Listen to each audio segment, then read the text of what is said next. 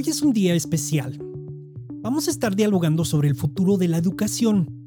Dentro de nuestro diálogo en este podcast, 28.000 días, hemos estado hablando de la importancia en vivir cada día al máximo. Cada día al máximo porque son muy pocos los días que tenemos en este mundo. 28.000 días por promedio. Uno nunca sabe si es un poquito más o es un poquito menos. Y el día de hoy vamos a estar hablando del futuro de la educación superior. Es importantísimo ver el papel de la comunidad latina a nivel mundial, porque si no lo hacemos, vamos a seguir en las mismas estructuras con los mismos modelos que han servido a otras comunidades. Pregúntense cuál ha sido el papel de las universidades más conocidas a nivel mundial en formar y educar la cultura actual que nos va lidiando. Es momento de cambiar esa trayectoria. Los números nos lo están diciendo. Voy a hablar un poquito de los números, cuál estamos viendo actualmente. Actualmente en Estados Unidos hay aproximadamente 7 millones de estudiantes de edad universitaria. 7 millones. De esos 7 millones, hay 3.2 millones de ellos que actualmente están en la universidad. Eso representa el grupo más grande demográfico dentro de la comunidad estadounidense en crecimiento. Todos los otros grupos, cualquier comunidad que me pongan, con la excepción de la comunidad de, trayectoria de Asia en Estados Unidos, eh, con esa excepción, todos los otros grupos están cayendo en sus números.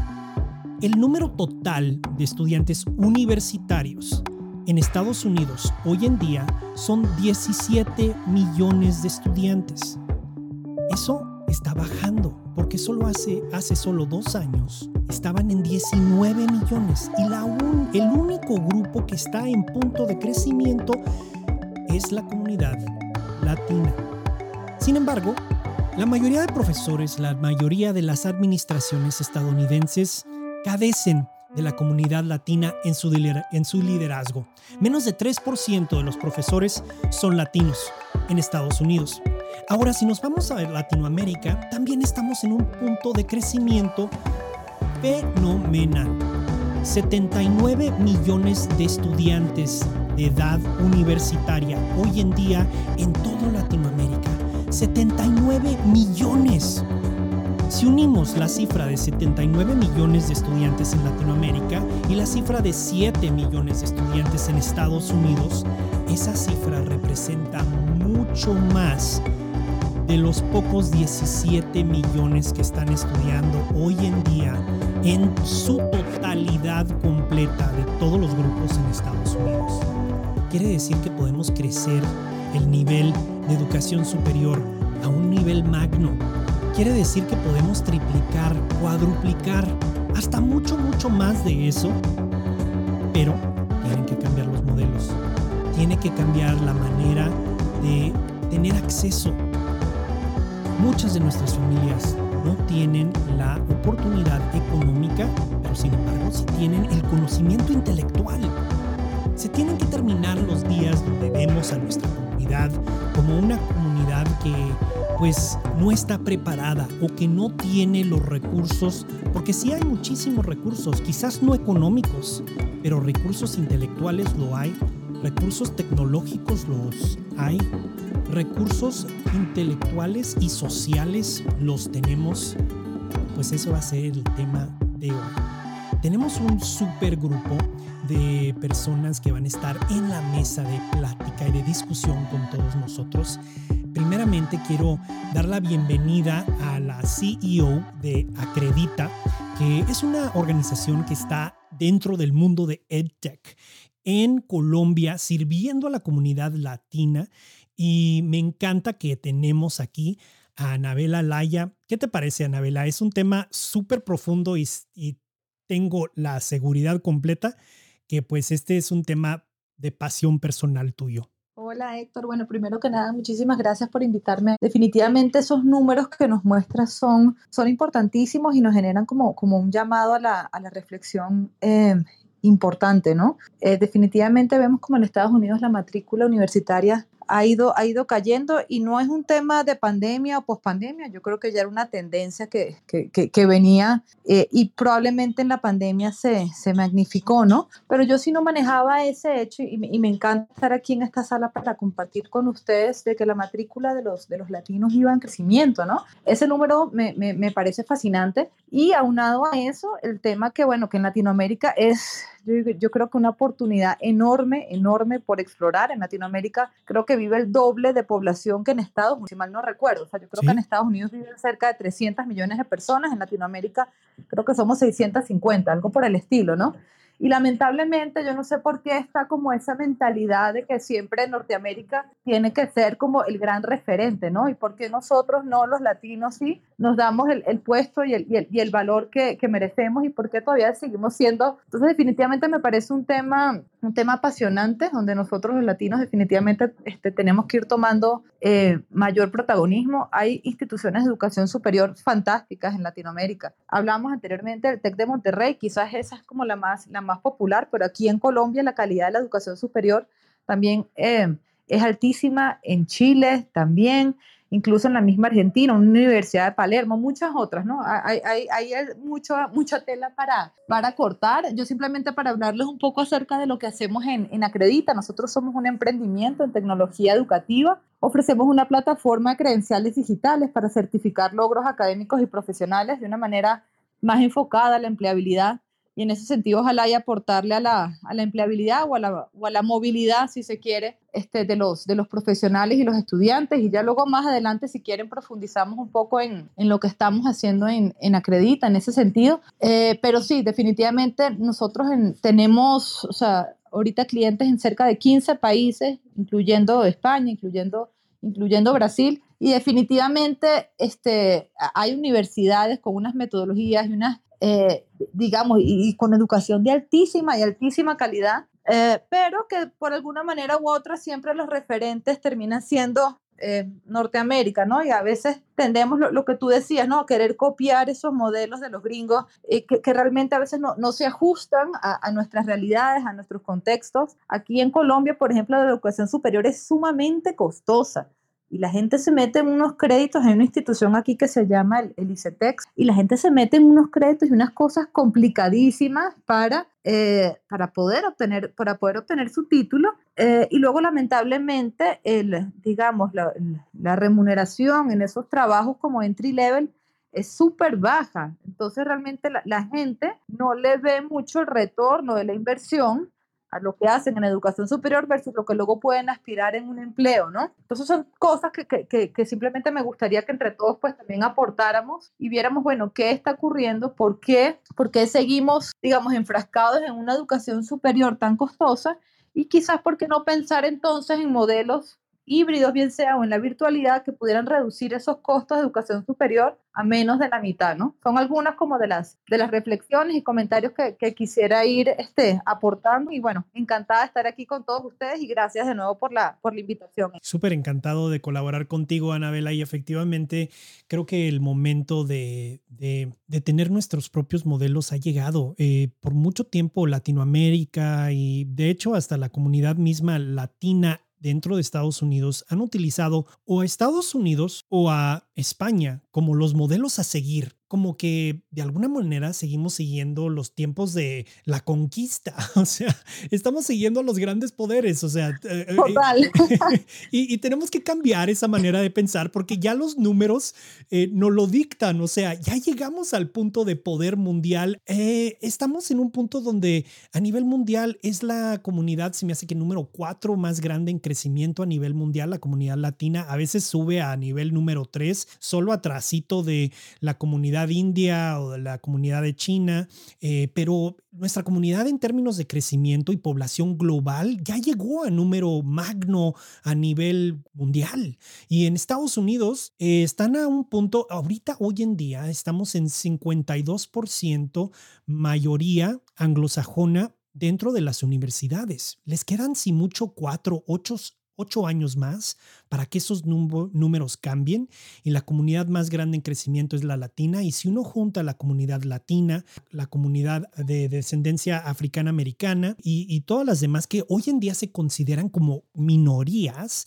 eh, van a ser la nueva mayoría. Así es que ya llegó el tiempo de, de ver los nuevos modelos. Me gustaría ir al grupo que tenemos aquí en nuestra mesa. Me gustaría iniciar con Adriana. Eh, gracias, Héctor. Mi nombre es Adriana Páez Pino, soy colombiana. Eh, por más de 25 años he trabajado en la educación eh, colombiana con formación de nuevos programas como decana. Mi formación de base es ingeniería electrónica y terminé mis estudios de todo lo que he hecho en un en doctor, soy doctora en educación este tema realmente me apasiona. Eh, entiendo muy bien lo que ustedes están mencionando, pero eh, quiero mencionarles algunas cosas que pasan dentro de la región. Eh, actualmente pues pertenezco a varias redes de Latinoamérica y también pues conozco un poco, incluido todo lo que tiene que ver mujeres en ingeniería. Eh, uno de los aspectos que yo creo es que la cobertura de las universidades eh, no está dada para las regiones, está eh, dada en ciudades principales donde el acceso es muy costoso y no hay universidades públicas que den ese mayor cultura. Eh, por otro lado, el aspecto que ustedes mencionaban frente a por qué la gente se va a estudiar fuera es por los rankings investigativos. Ahí en Latinoamérica, entre las 100 universidades que hay, no hay eh, de Latinoamérica estarán cuatro o cinco universidades, pero porque los rankings son dados desde lo investigativo y el apoyo en la investigación es totalmente diferente. Otro de los aspectos que creo que no hay mayor expansión de las carreras es las posibilidades del empleo que se están presentando en América Latina. Eh, creo que eh, muchas de las eh, empresas y el mismo Estado no cree, no cree en los investigadores y lo que se puede hacer un crecimiento de nuestro factor productivo para poder generar mayores empresas y el apoyo que se puede dar. Entonces, esta triada de Estado, universidad y empresa no se da como se da en, Europa, como se da en Estados Unidos. Entonces, es uno de los aspectos que yo creo que no dejan eh, que se expanda en Latinoamérica. Eh, otro de los aspectos que lo mencioné ahorita en la sala anterior es el valor del docente que se da. Cuando tú ves y muchos estudiantes que yo he tenido que se han venido eh, han ido a Estados, a Estados Unidos, a Europa, a hacer su doctorado, cuando retornan a Colombia o a América Latina, el valor que se les da para que ellos puedan estar ahí no es el mismo crecimiento. O sea, el hacer un doctorado, la, como bien lo decía Anabela, el retorno de la inversión no se da. Entonces es otro de los aspectos. Y el que me parece más complicado es eh, la posibilidad de los cambios curriculares para el futuro del trabajo. Eh, las políticas públicas en América Latina eh, no se mantienen. O sea, hay una lucha, nosotros lo vivimos para hacer un cambio curricular, todo lo que tiene que ver con las industrias 4.0, las tecnologías, para poder sacar un nuevo programa se duran cuatro años, entonces dos, tres años. Entonces uno dice, realmente el Estado no está apoyando a que existan esos cambios. Eso es en términos generales, tengo algunas otras cosas, pero eh, doy la palabra. Muchas gracias, Héctor, Anabela y a todos los de la sala. Muchas gracias. Pues gracias a ti, Adriana.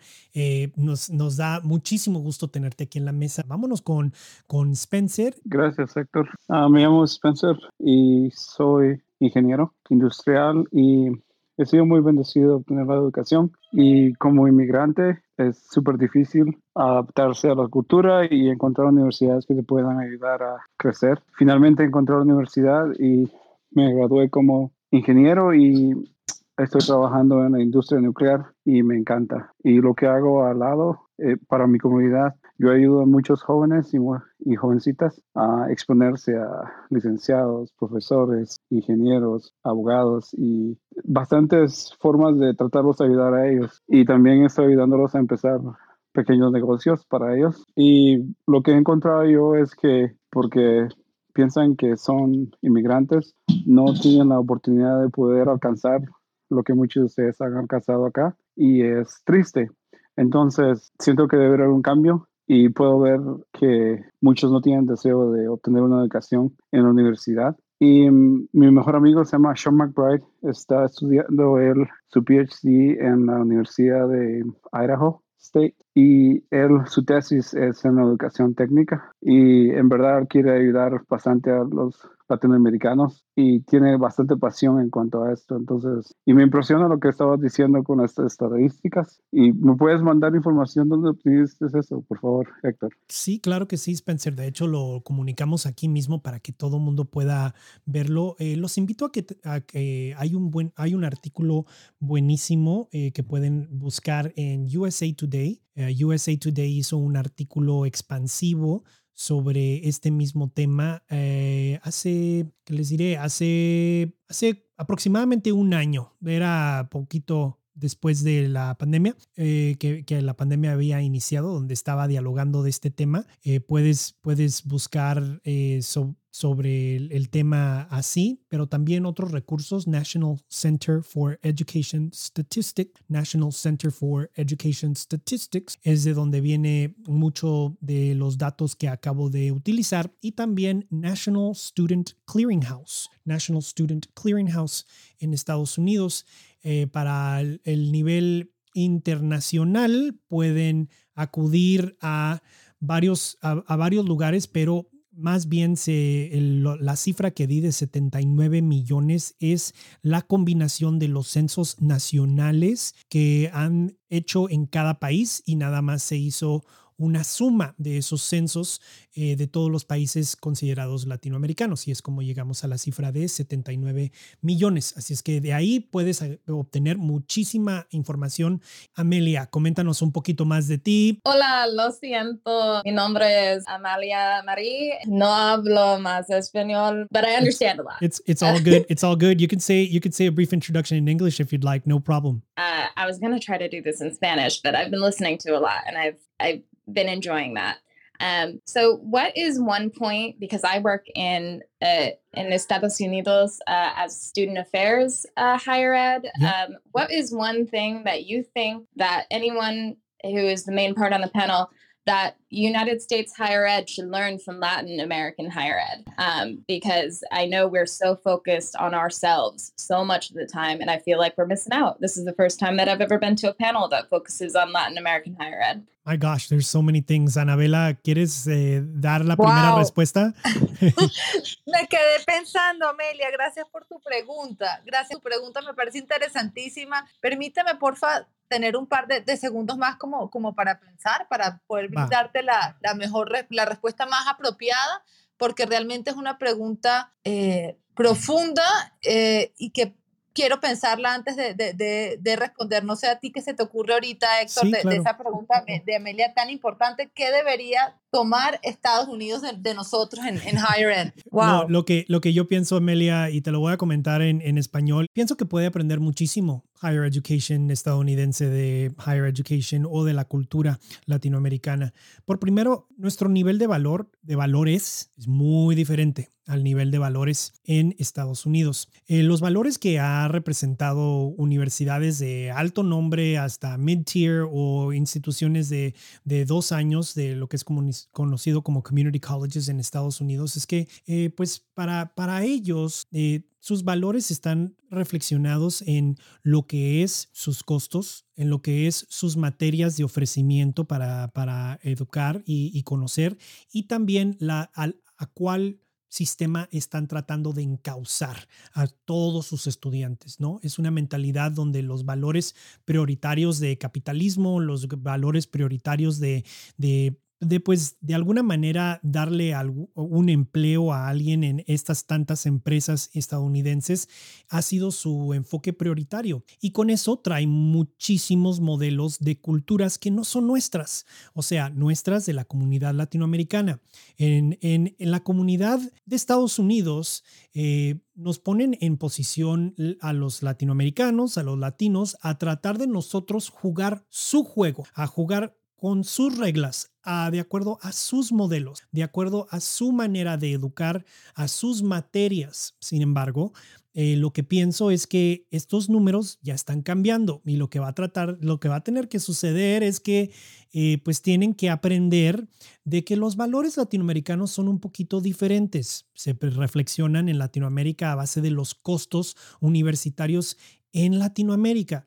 Estábamos uh, hablando un poquito antes de iniciar nuestro podcast de que el costo en Latinoamérica es dramáticamente más barato educarse y sin embargo, muchos latinoamericanos piensan que todavía sigue siendo bastante caro. Entonces, el enfoque de, instituciones y de ahora hasta el mundo EdTech eh, latinoamericano tiene un enfoque muy magno en tratar de ver este tema de costos. Por ejemplo, en el nivel más alto en México, eh, porque sí es un nivel alto, elite, está el TEC de Monterrey. El TEC de Monterrey cuesta 40 mil dólares en su totalidad, no al año como en Estados Unidos, pero en su totalidad, quiere decir 10 mil dólares por año, por cuatro años de licenciatura. Eh, en su totalidad son 40 mil dólares por obtener tu licenciatura, your bachelor's degree. Sin embargo, en Estados Unidos esa cifra es mucho más grande que eso. Y eso es sin becas, sin apoyos, sin nada.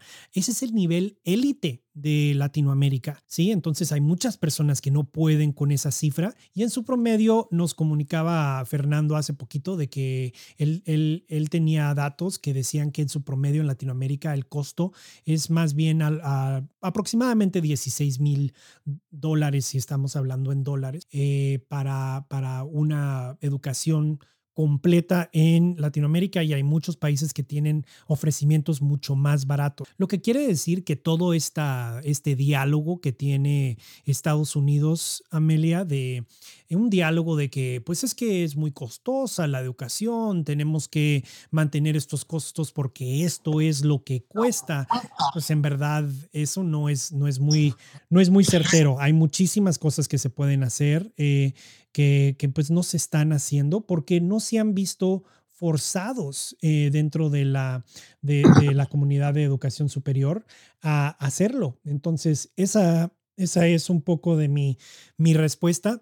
Ahora, en términos de estudios, pues también hay muchísimos eh, intereses diversos y diferentes a los estadounidenses.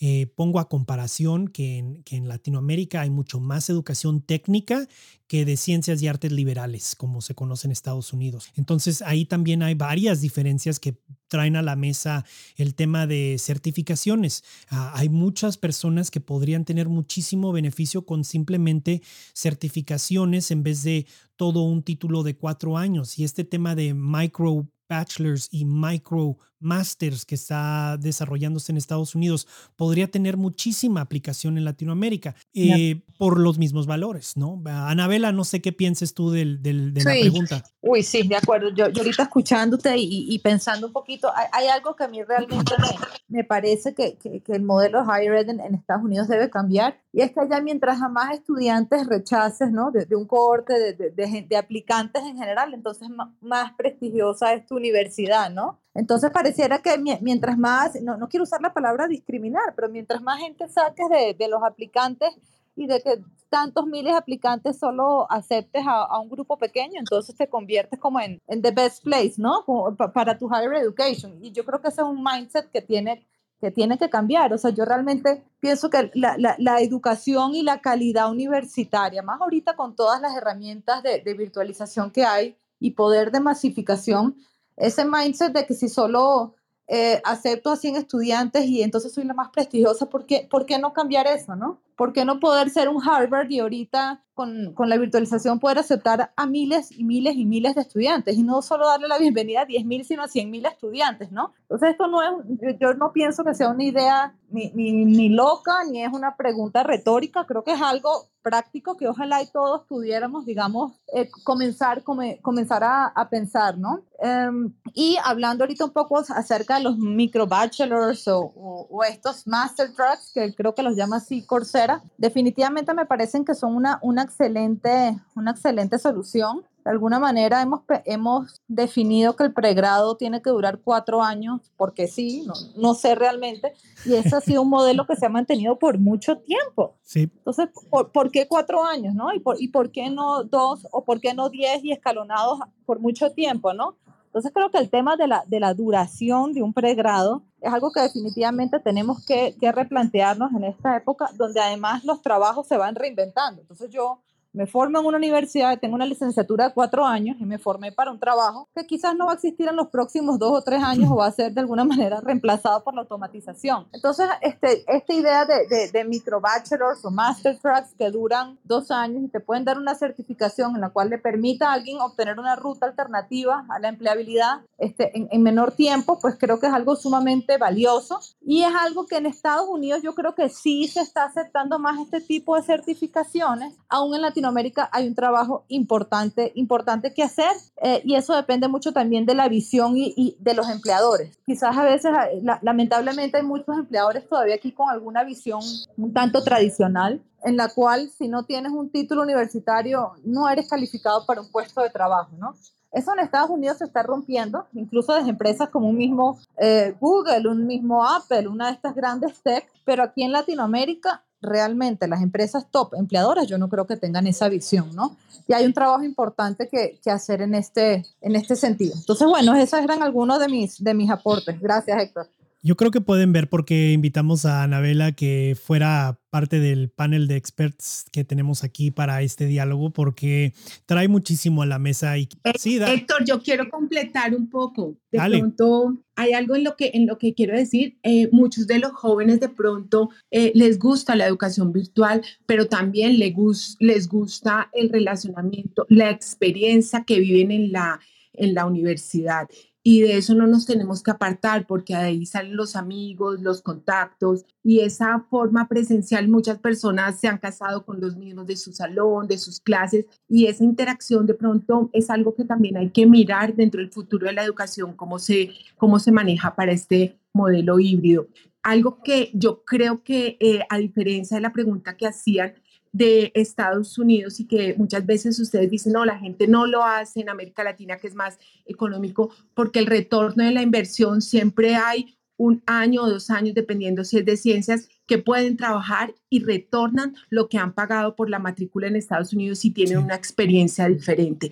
Entonces, son puntos de vista, pero yo sí que creo que tienen que aprender las universidades americanas un poco más eh, de llevar a los estudiantes a no sacarlos tan simples, sino con un poquito más de especialización, eh, de algo más eh, que se hace a través de las selectivas y eso en, en, Latinoamérica se hace más. Y el otro punto que les quería decir de, en cuanto a por qué los programas son eh, de cierto número, porque hay ciertos niveles en la educación y tú sales, eh, eh, digamos, técnico, tecnológico, ingeniero, pero sí estoy de acuerdo con todo lo que se hace y se está dando en, en el modelo, porque hay que ir migrando pero la idiosincrasia, digamos, y eh, lo hablo en Colombia, hay mucha gente que lleva a su hijo y es el primer profesional que va a ser, así luego salga a hacer labores técnicas. Entonces, eso también es de cultura. Diego, adelante. Hola, muy, muy buenos días o tardes, no sé,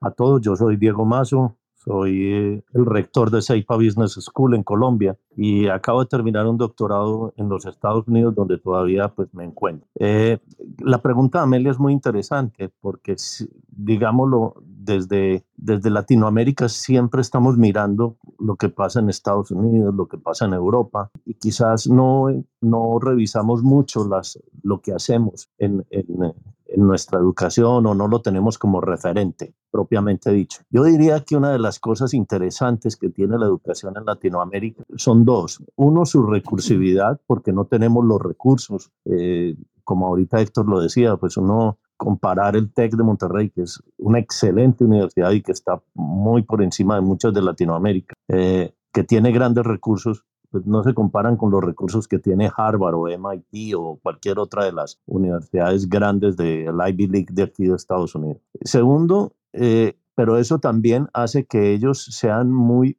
egocéntricos, se miren nada más hacia ellos mismos y los únicos referentes que miran son sus pares. Y a veces en América Latina hay cosas muy interesantes que se hacen dentro de la educación, pero por ser instituciones pequeñas que no pertenecen, digamos, a esos clubes eh, grandes, no, no, se ven todas estas estos referentes. Nosotros en Latinoamérica miramos mucho hacia Europa, miramos mucho a Estados Unidos, eh, conversamos mucho entre nosotros Y, eso es, y yo creo que ese es un tema bien interesante. Cuando yo he tenido la oportunidad de compartir con mis compañeros, muchas veces no conocen nada de Latinoamérica. De México para abajo todos somos iguales y hay unas culturas, hay una, eh, una variedad muy grande, muy interesante en ese punto. Y me alegra mucho encontrar esta sala sobre el futuro de la educación superior porque voy a meterme un poco con el tema. Creo que, que esta pandemia nos va a obligar a repensar la educación superior, nos va a obligar a hacer una serie de cambios eh,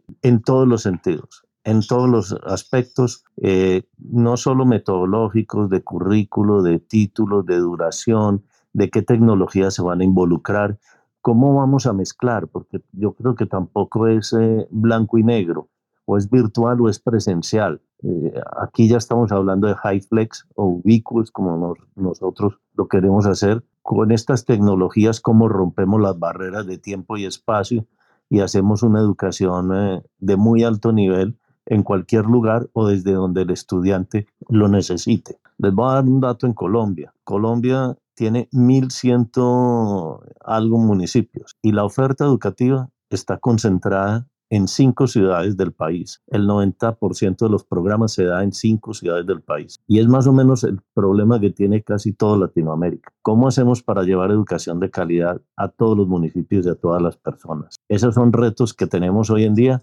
y que creo que esta pandemia nos está dando luces y por lo menos nos va a dar la oportunidad de explorar nuevas alternativas. El gusto es nuestro, Diego. Te invito a que nos sigas a todos. Eh, Yamaya, tus comentarios. Sí, muchísimas gracias, Héctor. Estoy encantada con toda, todas las opiniones, toda la experticia que se ha demostrado, igual que en, que en la sala anterior donde estábamos. Yo que, quería hacer eh, eh, una, una que otra eh, pues salvedad. comenté anteriormente a manera de presentación, yo soy docente especialista en neurociencias cognitivas, consejería universitaria, psicología, entonces, y apasionada de la educación superior, ¿no? Entonces, yo creo que eh, hay, hay un punto que nosotros tenemos que aclarar, eh, por lo en lo que concierne acceso a la educación superior, especialmente en Estados Unidos. Cuando nosotros hablamos de la comunidad latina, no es lo mismo el estudiante doméstico que el estudiante internacional, ¿no? El estudiante internacional tiene una serie de retos que el estudiante doméstico no tiene. Eh, inclusive, yo, por ejemplo, llegué aquí a los Estados Unidos con una beca Fulbright y, conociendo todos estos eh, colegas Fulbrighters, me enteré de todos los retos que tienen estos estudiantes, incluso para obtener una, una visa, ¿no? Para entrar al país. Entrevista. Entonces, eso es lo primero que yo quiero que yo quiero mencionar. Entonces, eh, estoy fascinada con toda la ciencia que ha compartido Adriana, especialmente en el área de STEM, y como un poquito eh, eh, fortaleciendo lo que ella estaba diciendo y algo que también mencionó Fernando anteriormente, el tema de ese estudiante internacional que, que, llega aquí a los Estados Unidos, se entrena con esta cantidad de recursos y luego regresa y de repente no consigue ese nicho, no consigue ese, ese lugar para trabajar, pues yo creo que, que realmente nuestros países latinoamericanos quizás pudieran hacer un mejor esfuerzo de explorar eh, eh, otro tipo de políticas públicas y especialmente la alianza público-privada para eh, fomentar, ¿no? la creación de espacios, eh, eh, la apertura de oportunidades y que, y que estos estudiantes que regresan con todos los brillos, con todas las energías, consigan realmente la oportunidad y puedan invertir ese, ese conocimiento en su país. Eso, eso es un punto que yo quería, que yo quería destacar. Otra cosa es que bueno, la NAFSA, NAFSA es la Association of International Educators aquí en los Estados Unidos, pues ha demostrado que en los años 2017 y 2018 los estudiantes internacionales colaboraron con 39 billones de dólares a la economía estadounidense. 39 billones de dólares en todos los ámbitos. Entonces, si nosotros eh, realmente, digamos, eh, volteamos esa relación y pensamos en los estudiantes em, estadounidenses yendo a estudiar a nuestros países latinoamericanos, ¿eh? ¿cuál sería la aporte? Yo simplemente a, nivel eh, eh, económico, ¿no? no solamente cultural, porque el aporte cultural no está cuantificado, es de cuantificar. Buenísimos sus comentarios, Yamaya, y también el entusiasmo lo compartimos, yo creo que todos. Gracias por, por ser parte de la comunidad. Queremos darle, seguir dando, veo que se va añadiendo más y más personas, así que vamos a seguir con la conversación de los demás. Luz, tus comentarios. Buenas tardes, buenos días a todos. Mi nombre es Luz Nazario y me encanta esta conversación porque estoy, bueno, estoy, sí, estoy de acuerdo. Oh, wow, no pensé en eso. Me encanta lo que están compartiendo. quisiera relatarle con ustedes un poco mi experiencia con eso del futuro de educación superior. Yo tengo dos hijos, una hija de 21 años y ella tiene problemas de aprendizaje pero por toda la trayectoria de ella le hemos conseguido ayuda y todo eso. cuando llegó el cuarto año, duodécimo para graduarse, ella dice, ay mami, yo no sé si yo quiero continuar. Yo tengo maestría, más tengo mucha preparación postgraduada y yo le dije, mamá, yo quisiera que tú lo intentaras, por lo menos. ella, mami, pero yo no sé si yo puedo, porque como tengo todos estos problemas, de aprendizaje, del ADD, todo eso. Bueno, yo le dije a ella, vamos a empezar, por lo menos empieza y vamos a ver. Y podemos ir modificando como, como tú te sientes, sientes más, más cómoda y, y bueno, vemos. Entonces ella empezó su primer año, que fue bien difícil, y ella, porque ella quiere ser asistente de, de doctor, physician assistant. Yo conociendo a mi hija le dije, mm, no sé, pero ok, vamos a ver. Ella me dice después del primer año, mami, no sé si quiero hacer esto. Quiero hacer algo en medicina, pero no sé. Yo le dije, bueno, ¿qué tal la enfermería? Ay, no, no, no. Ok, vamos. Y seguimos buscando. Ella decidió, bueno, mami, sí, yo creo que quiero ser enfermera, pero quiero empezar como asistente de médico. Yo me quedé, ay, Dios mío. Pero bueno, para ayudarla y estar de apoyo, ella lo completó que es un programa de certificación más la experiencia. Y creo que le había mencionado a la Tania um, en otra ocasión. A mí mm, ¿sabe? Quisiera saber por qué es que cuando estudiantes traen experiencias, ¿verdad? Um, prácticas de aprendiz, apprenticeship, ¿por qué es que no siempre las escuelas lo reciben porque ellos han tenido la experiencia, han estado ahí. Bueno, ahora ella terminó su certificación y ella regresó a ser su asociado porque ella dijo, no, yo quiero ser enfermera y ella le, le, dijeron a ella, como ella terminó este programa de asistente médico, ella cualifica para entrar al programa de enfermería, que ella no tendría que hacer tantas cosas porque ya ella hizo mucho del trabajo al principio, ¿ves? Y eso es lo que quiero traer también. Si, si podemos que los estudiantes, los adultos, ellos pueden traer esa experiencia y que se puede recibir, aceptar para entonces servirles a ellos como ánimo para continuar estudiando. Eso es una parte. La otra experiencia lo estoy teniendo ahora con mi hijo que se va a graduar de un um, de duodécimo año y él me dijo, bueno, mamá, yo quiero ser um, enfermero de, de deporte, sports medicine. Ok, perfecto. Pero yo quiero empezar aquí en el Community College de Miami y después trasladar a Puerto Rico, a la Universidad de Puerto Rico. Ahora lo que me preocupa es que el la Universidad de Puerto Rico, que era un élite en el Caribe, cuando yo estaba en la escuela, está perdiendo acreditación. Le había mencionado de quizás, bueno, si quiere ver en otro país, porque lo de él es que él quiere viajar el mundo, no se quiere quedar en los Estados Unidos. Yo le había comentado, bueno, qué tal la República Dominicana, le había también dicho de, de México. Y entonces estamos en esa transición. Si él va a llevar los créditos que él va a hacer, ¿verdad? Todo lo que él se va a preparar para entonces llevarlo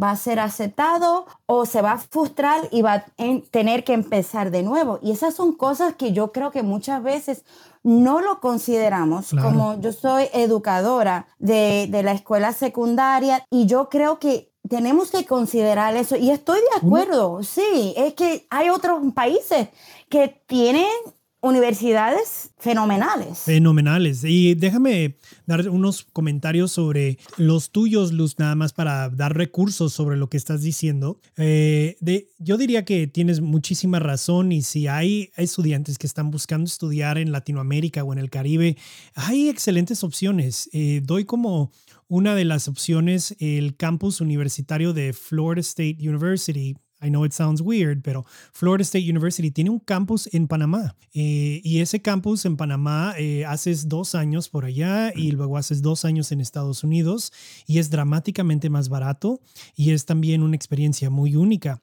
Es el famoso 2 plus 2 program que existe y que pues lo innovó Florida State University. Ah, eso existe como una opción. El Sagrado Corazón también en, en Puerto Rico es una de las universidades cual yo he visto que está tratando de hacer un poco de cosas innovadoras, pero pues muchas de ellas no llegan al ancho eh, y se quedan como por dar muchísimo eh, y, queremos llegar a ese punto de la conversación. Estamos justo por llegar, pero queremos dar la oportunidad a, los demás a que den sus opiniones de la, de la discusión hasta este punto, pero queremos llegar a cuáles son nuestras opciones al futuro. Anabela, quizás podrías darnos como un glimpse de oportunidades virtuales o híbridas que existen hoy en día, eh, que, que podrían ser recursos para Dreamers que no pueden salir de Estados Unidos, pero que tampoco pueden pagar las cifras que se están viendo.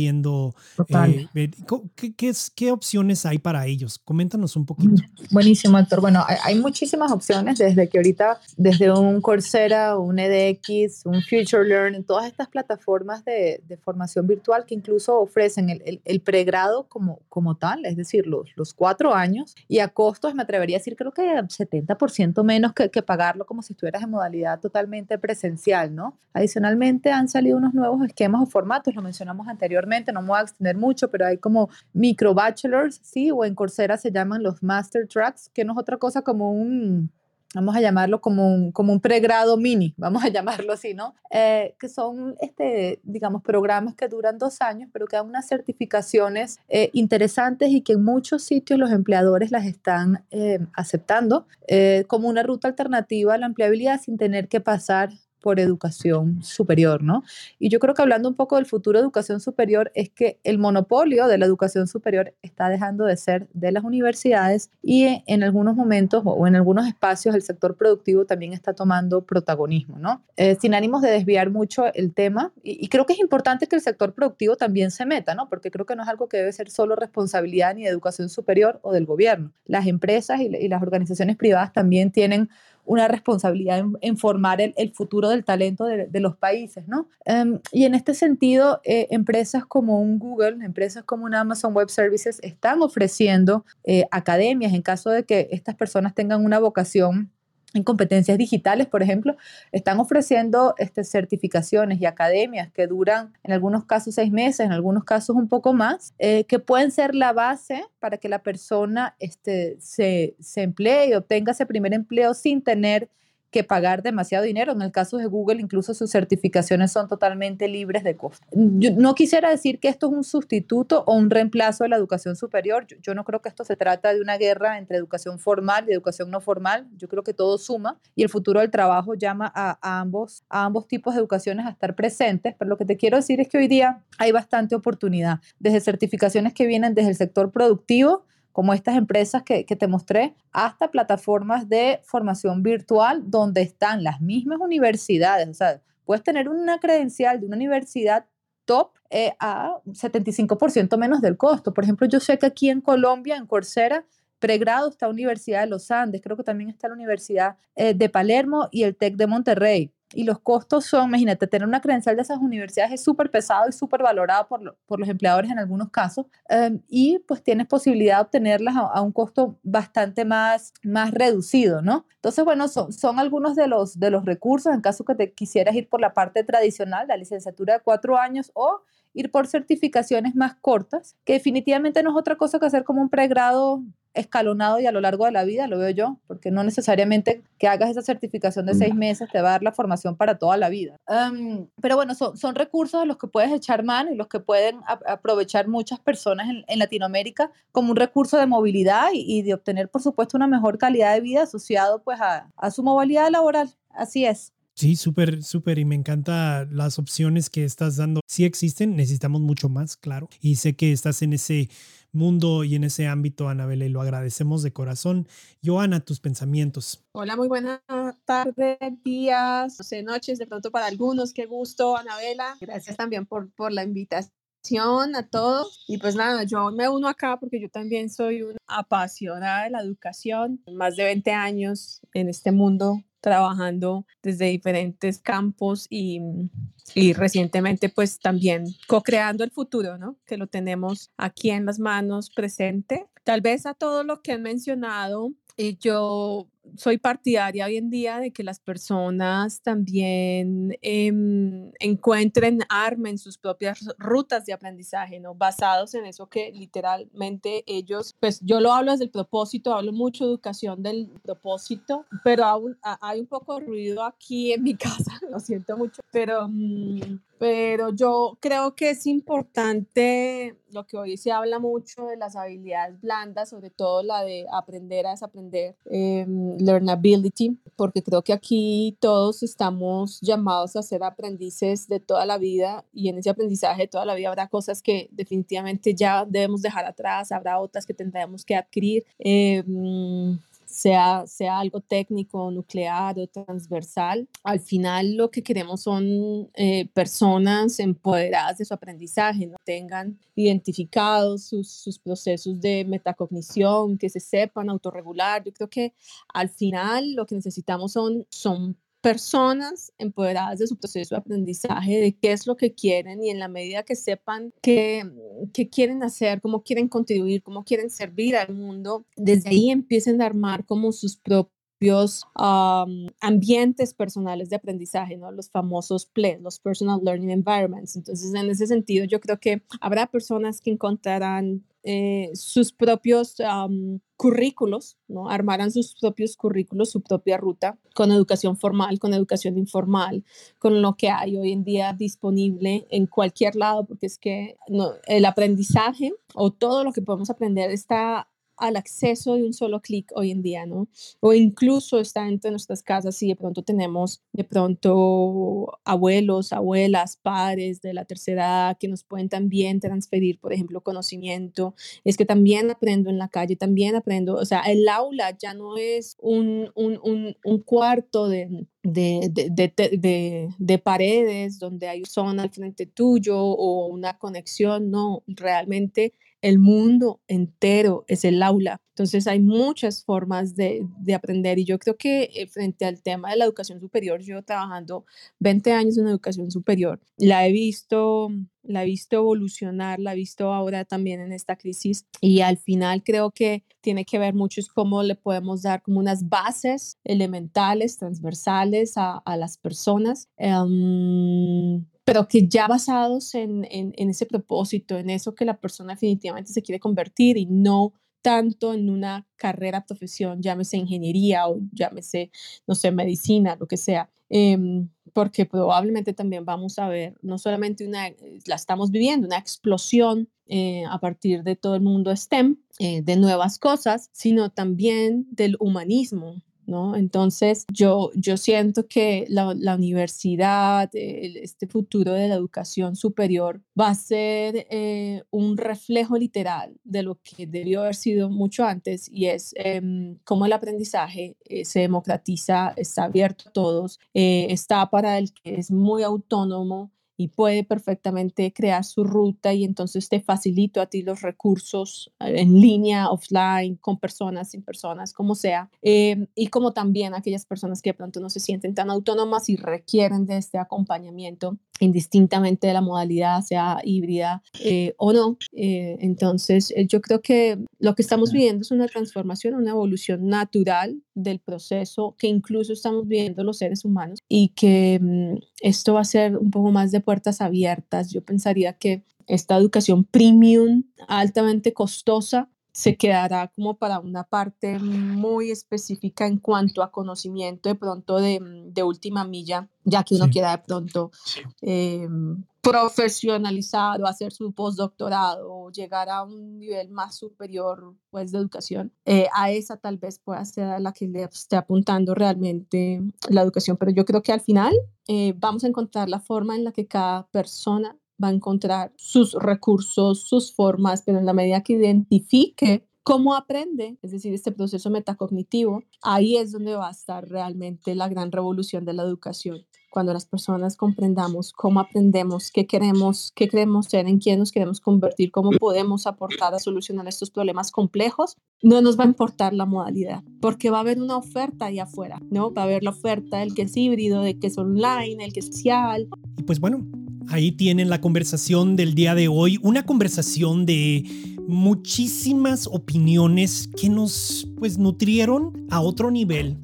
La educación está cambiando. La educación no solo tiene que cambiar sus modelos, pero tiene que cambiar su cultura para apoyar a la comunidad latina a un nivel mundial y eso es claro. Los números ya no lo dicen. Y repetimos, 79 millones de estudiantes a edad universitaria en toda Latinoamérica. 7 millones de estudiantes de edad universitaria en Estados Unidos. Así es que 79 mil millones más 7 millones de estudiantes latinos en todas las Américas es una cifra asombrante. Y cuando se ponen a ver que es el grupo que más está creciendo en educación superior, eso nos hace ver que el futuro de la educación superior en este lado del mundo, pues es latina, es latina y tenemos que cambiar nuestras maneras de servir a esas comunidades y incluye disminuir nuestros costos de tener acceso a esa educación.